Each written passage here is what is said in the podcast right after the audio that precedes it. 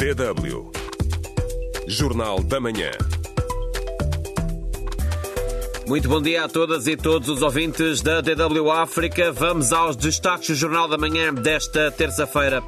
Em Moçambique, o Conselho de Ministros reúne-se hoje e o agravamento da situação em Cabo Delgado deverá estar em cima da mesa.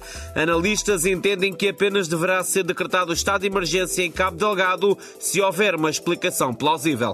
Ainda não há razões para termos preocupações neste sentido. O mais provável mesmo é que não venha a ser declarado ainda o estado de emergência, olhando para aquilo que é a situação que nós vemos até hoje. A ativista moçambicano diz que a situação em Cabo Delgado está descontrolada e que o governo já não sabe o que fazer. Isto está um caos, isto já está de uma forma descontrolada. Parece que o nosso governo está um pouco mais, está muito atrapalhado perante esta situação. Nos Camarões, o presidente Paul Biá pede ao seu povo para não fugir do país à procura de melhores condições de vida. O calendário marca o dia 27 de fevereiro e o relógio aponta para as 5 horas e 30 minutos, hora universal. Consigo deste lado António Deus e começa agora o Jornal da Manhã. Há uma nova vaga de violência na província moçambicana de Cabo Delgado. Será que por isso é necessário decretar o estado de emergência? Analistas ouvidos pela DW entendem que, caso seja tomada essa decisão, tem de haver uma explicação plausível. O Conselho de Ministros reúne-se nesta terça-feira e poderá decidir sobre o estado de emergência. Os pormenores com Romeu da Silva a partir de Maputo.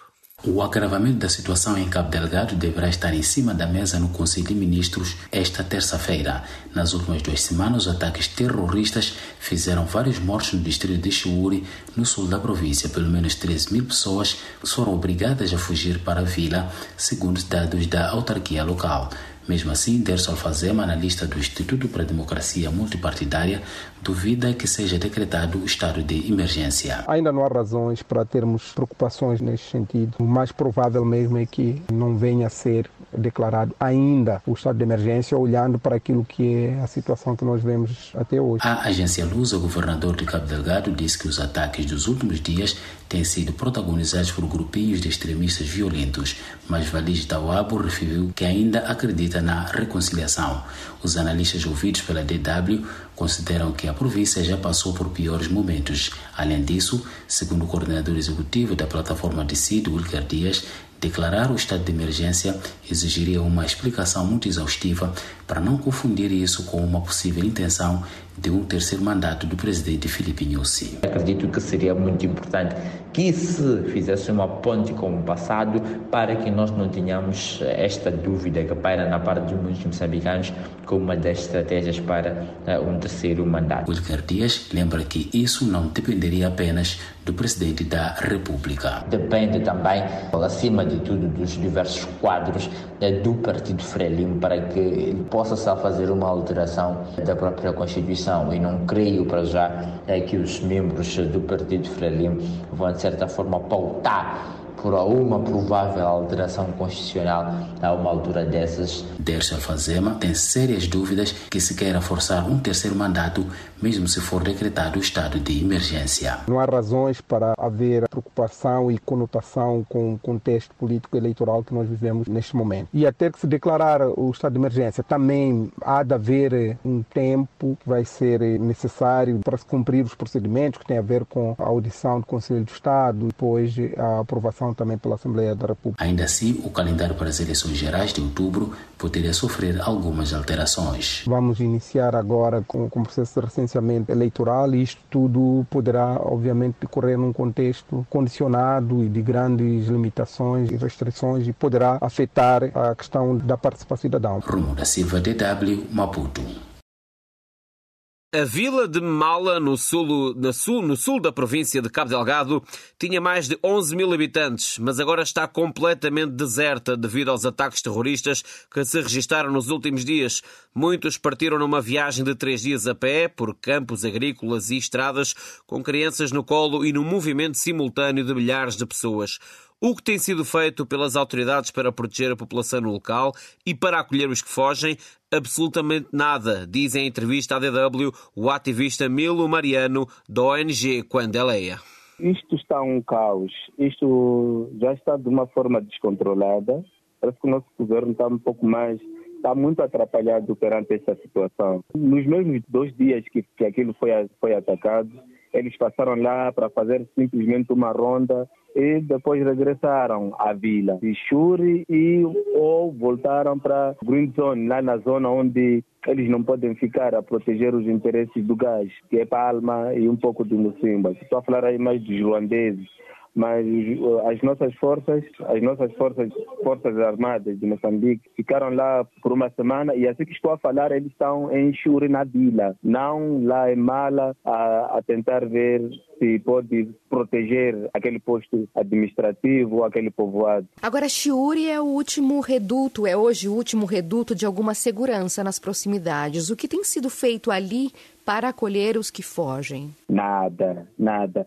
Até então que eu estou aqui a falar, eu pessoalmente eu fui para Shure para ver como é que eles estão a ser tratados. Eu vi uma situação muito triste e que eu até reportei também. Os, os que estão a fugir, os que estão a correr de um lado para o outro, eles fogem à sua sorte. Eles começam a, a, subir caminhão, caminhão que eles não sabem de quem é, caminhão que eles não sabem de onde vai o caminhão, sem nenhum dinheiro e sem nenhum apoio. Eles simplesmente sobem aquele caminhão e seguem o caminhão onde vai. Então, esse é exemplo, é exatamente esse exemplo de pessoas que foram a Namapa, também tiveram a mesma sorte. Eles, até alguns foram a caminhar. É, o, o governo diz que não, não tem como ajudar.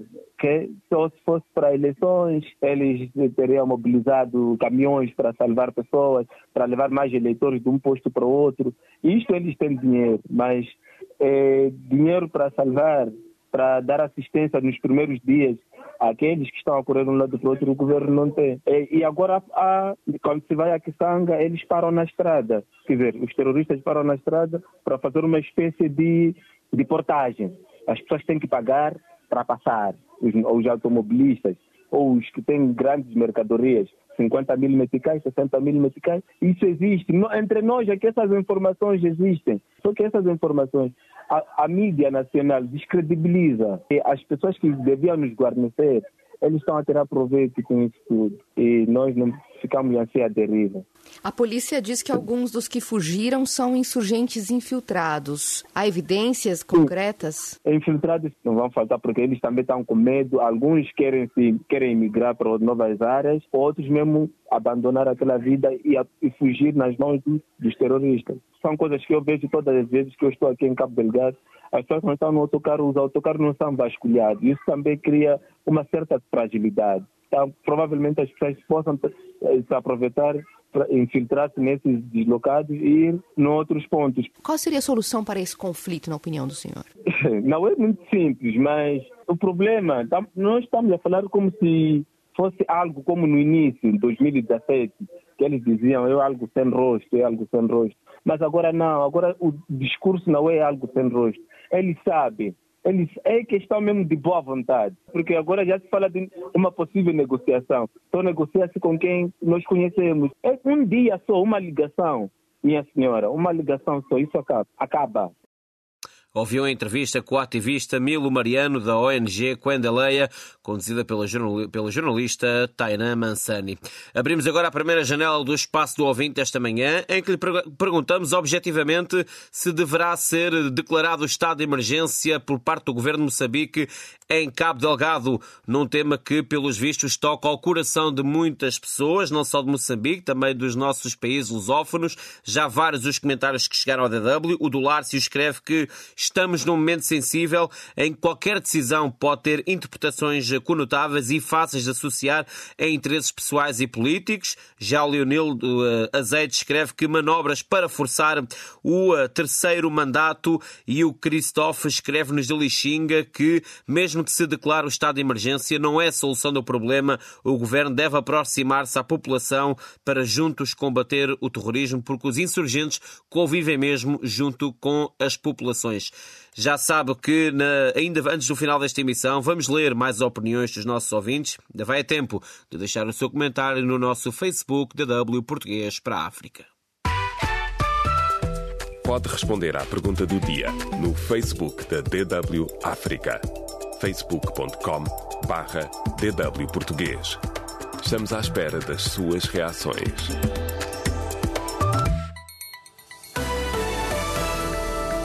DW Notícias. Em Moçambique, a Frelimo marcou reunião do Comitê Central para os dias 5 e 6 de abril. A porta-voz da Frelimo, Ludmila Maguni, disse em conferência de, imprensa, conferência de imprensa que o CC vai analisar os relatórios de atividades da Comissão Política e do Comitê de Verificação. Questionada sobre a indicação pela Comissão Política dos pré-candidatos a candidato do partido às eleições presidenciais do mês de outubro deste ano. Pelo menos 11 distritos moçambicanos foram declarados livres da cólera, de um total de 43 afetados pela doença desde outubro, anunciou ontem o ministro da Saúde de Moçambique, assinalando uma tendência de estabilização de casos. Segundo o responsável, eh, Moçambique tem surtos de cólera ativos em 32 distritos do centro e norte do país, regiões mais afetadas num acumulado de 27 óbitos e 12.301 casos registados desde 1 de outubro de 2023 até 24 de fevereiro deste ano. Na Guiné-Bissau, o dirigente político Brahma Camará denuncia um alegado plano para o matar. O coordenador nacional do Movimento para a Alternância Democrática não disse de quem seriam as ameaças. Camará Camarada anunciou que o seu nome estaria a ser associado à suposta tentativa de golpe de Estado de 1 de fevereiro de 2022. Nós no MADEM G15 chegámos à conclusão de que é a forma de nos silenciar e de nos intimidar, mas não nos calaremos e vamos denunciá-lo para que as pessoas saibam que se um dia encontrarem o meu cadáver na minha casa, seria por motivações políticas, porque tudo é mentira. Se Braima Camará esteve envolvido no caso de 1 de fevereiro, só ontem é que levantaram esta questão. Porquê? Isto é sinal de que alguém tem alguma estratégia de eliminação física de Brahma Camará. As pessoas foram longe demais. Eliminação física de Brahma Camará. Diz longe. Declarações de Brahma Camará depois de um encontro com o ministro do Interior da Guiné-Bissau, a que foi apresentar o protesto do seu partido face ao que considera ser perseguições contra os seus militantes e dirigentes. O dirigente do MADEM G15 referiu que esta acusação aconteceu num encontro que o Presidente da República manteve ontem com a comunidade muçulmana guineense. Angola pode ter uma nova plataforma política que promete alternância no poder no país em 2027. O chamado Bloco da Solução é liderado pelo partido político PDA-ANA, à frente de uma aliança de três forças políticas para criar a nova plataforma política eleitoral. Neste projeto estão unidos o Partido Democrático para o Progresso da Aliança Nacional Angolana, o Partido Nacional de Salvação de Angola, ambos integrantes da Casa CE, além do Movimento da Unidade Nacional ainda em processo de legalização. E a ONG angolana Omunga denunciou ontem repressão durante uma manifestação que foi travada pela polícia no sábado, quando ativistas no Lubito tentavam protestar contra o aumento dos preços da cesta básica. No sábado, o repórter da DW África esteve no local, onde ouviu organizadores e manifestantes que haviam denunciado a prisão dos três ativistas. Omunga apelou ao tribunal que corrija o excesso de zelo e a barbaridade perpetrada pela administração em conluio com a Polícia Nacional e liberte os ativistas. DW África. Deutsche Welle. Nos Camarões, o governo está a aconselhar os jovens a pararem de fugir para a Europa e para a América. Os funcionários do Executivo informam que mais de 6 mil professores, médicos e enfermeiros que abandonaram a função pública nos últimos três meses estão na Europa e também no Canadá onde os esquemas de imigração favorecem os jovens migrantes.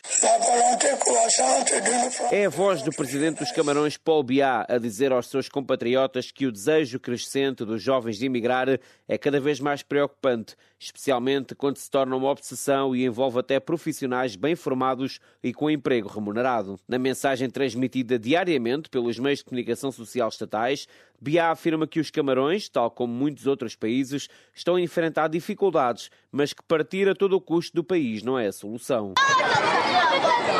A mensagem também é transmitida todas as manhãs através de altifalantes em algumas escolas, como aqui na escola secundária Government Niome, na capital dos Camarões, Yaoundé. A professora Josiane Mintá, de 37 anos, diz que está contente por Biá ter abordado uma questão urgente porque viajou ilegalmente para a Tailândia em 2022 e foi deportada. Fomos para a Nigéria, para Abuja. Um agente disse-me que estava tudo bem, está tudo pronto, o visto está pronto. Por isso, quando fui para a Tailândia, no aeroporto, os funcionários da imigração pegaram no meu passaporte e perguntaram-me como é que eu tinha conseguido um visto. Minta confessou que não vai obedecer ao conselho de Biá para os jovens ficarem nos camarões e servirem a sua pátria. Disse que vai arranjar dinheiro para viajar, desta vez legalmente para o Canadá, onde há muitas oportunidades e melhores salários. Já a farmacêutica de 32 anos, Foa Angeline, disse que a sua vontade de sair dos camarões também aumenta de dia para dia, porque ganha menos de 120 dólares por mês. Pagam 80 mil dólares, enquanto noutros países, como o Canadá e os Estados Unidos, ouvimos falar de pessoas que recebem meio milhão de dólares ou mais, e o custo de vida nos camarões também aumentou. Sou de mãe de família, devia tomar conta das crianças, devia pagar as propinas, tenho os meus planos, os meus projetos, mas com o que ganhamos nos camarões, isto não é possível. Os camarões dizem que estão a perder milhares dos seus professores, enfermeiros, médicos e outros profissionais para esquemas de imigração fraudulentos. Afinal, como é que esta fuga de mentes qualificadas pode ser travada, se não mesmo reduzida? Tomenta Kennedy, consultora de migração internacional, diz que o governo dos Camarões deve melhorar as condições dos seus trabalhadores e oferecer melhores salários. É necessário envidar esforços para resolver as causas profundas da migração, como a instabilidade política, as dificuldades económicas, a falta de oportunidades de emprego, as preocupações com a segurança. É necessário resolver os estrangulamentos e a corrupção que estão a impedir o desenvolvimento das atividades económicas. No ano passado, os Camarões registraram um aumento de 70% no número de pessoas que se candidataram à lotaria de vistos de diversidade dos Estados Unidos da América, também conhecida como lotaria do cartão verde. Milhares de pessoas estão também a ir para o Canadá. O governo dos Camarões diz que dá até 4 mil dólares e suspensão de impostos aos seus cidadãos que aceitem regressar a casa e criar empresas. O governo também está a aconselhar os jovens a abraçar a agricultura como profissão em vez de se aventurarem em terras estrangeiras. DW Notícias. O presidente do Senegal anunciou que vai propor uma amnistia geral para todas as pessoas envolvidas em distúrbios no país desde 2021. Na semana passada, Macky Sall já tinha dito que o país precisa de uma reconciliação. Israel não cumpriu nenhuma das medidas vinculativas impostas pelo Tribunal Internacional de Justiça para prevenir o genocídio na faixa de Gaza, denunciaram a Human Rights Watch, Amnistia Internacional e a Organização Palestina Al-Haq, de acordo com Amar Shakir, diretor para Israel e Palestina da Human Rights Watch. Eh, Israel simplesmente ignorou a decisão do tribunal e, de certa forma, até intensificou a sua repressão ao bloquear ainda mais a ajuda humanitária, disse o próprio em comunicado. O líder da oposição israelita, Yair Lapid, instou ontem à realização de eleições antecipadas, considerando, citamos, uma completa loucura que o primeiro-ministro Benjamin Netanyahu, Netanyahu continua a governar Israel após o ataque do movimento islamita palestiniano Hamas de 7 de outubro. E o chanceler alemão Olaf Scholz rejeitou hoje, ontem o pedido da Ucrânia para a entrega de mísseis Taurus de longo alcance, defendendo que não pode seguir o exemplo de França e Reino Unido porque não seria responsável por parte da Alemanha. DW Espaço do Ouvinte. Estamos a um minuto e meio do fecho da nossa emissão, mas ainda há tempo para abrir agora a segunda e última janela do espaço do ouvinte desta manhã, em que lhe perguntamos diretamente se o governo de Moçambique deve ou não declarar estado de emergência em Cabo Delgado. O José Colasso escreve-nos que está em causa a soberania e que o estado de emergência é dizer, por outras palavras, que uh, estão em guerra, logo não haverá eleições gerais. Não esquecer que as eleições estão marcadas para outubro. Pergunta ainda qual o impacto será, será que é algo de propositado? E escreve que o seu governo está em maus lençóis com esta situação de Cabo Delgado. O espaço do ouvinte desta manhã fica por aqui. Muito obrigado por todos os comentários e por terem estado na nossa companhia. Mais logo, a jornalista Tainá Mansani traz-lhe todas as novidades no Jornal da Noite. Amanhã, à mesma hora, estarei aqui na sua companhia para o Jornal da Manhã. Tenha uma ótima terça-feira e, claro, sempre que possível, na companhia da sua DW África. Abraço, até amanhã.